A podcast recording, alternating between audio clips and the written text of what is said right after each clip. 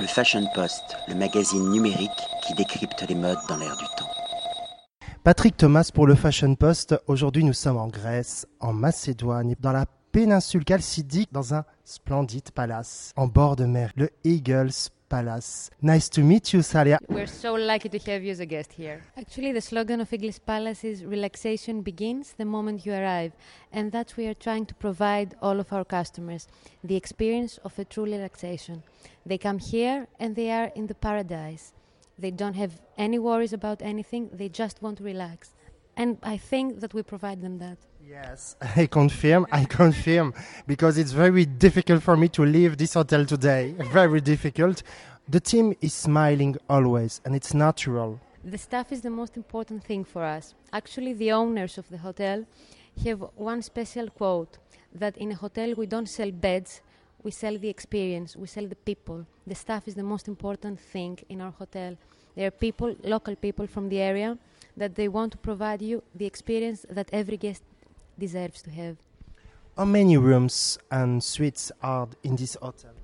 Uh, this year we have 157 rooms with 17 different types of rooms. And uh, now we are building 40 new villas. They will be operating in May 2017. And the new project is called Eagles Villas. It will be a fourth hotel for the Tornivoukas family. It will be a separate hotel, but they can use all the facilities of Eagles Palace.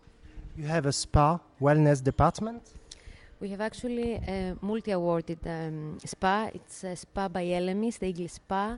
Uh, our head spa manager is here 15 years, and the spa has been awarded as the best spa in Greece in 2008.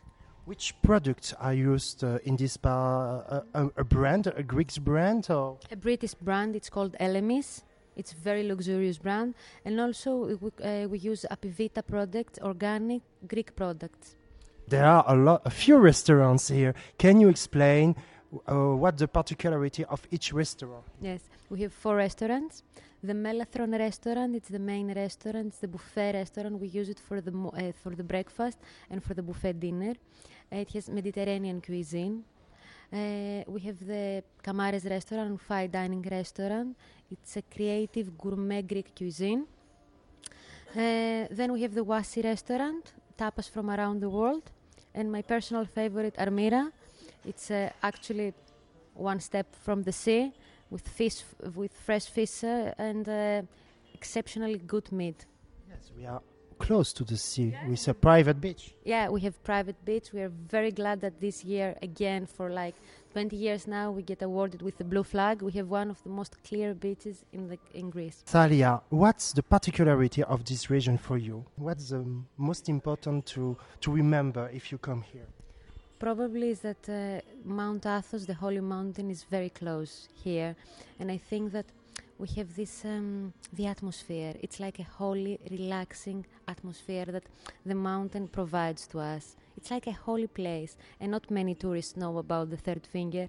That's why every person who comes here has the, the time to relax, to think, to meditate, even. I think that we have plenty of similarities, Greek and French, and I think that French people actually, we have a lot of repeater guests. People come here from France. They really love the place, the sea, the relaxation that they we have here, and I'm sure that will provide them the experience that they really deserve to have. Yes, it's like a secret part. Secret, and now, now I'm giving this secret to all the French people. Maybe the paradise of the most beautiful secrets of oh, Grace. Thank you so much. yes, this is actually this is our secret. It's very valuable, and but you should not keep it to yourself. Thank you very much, Salia, and I hope see you soon. I hope see you soon again, Patrick. Probably next month. Mm, probably. Le Fashion Post, le magazine numérique qui décrypte les modes dans l'air du temps.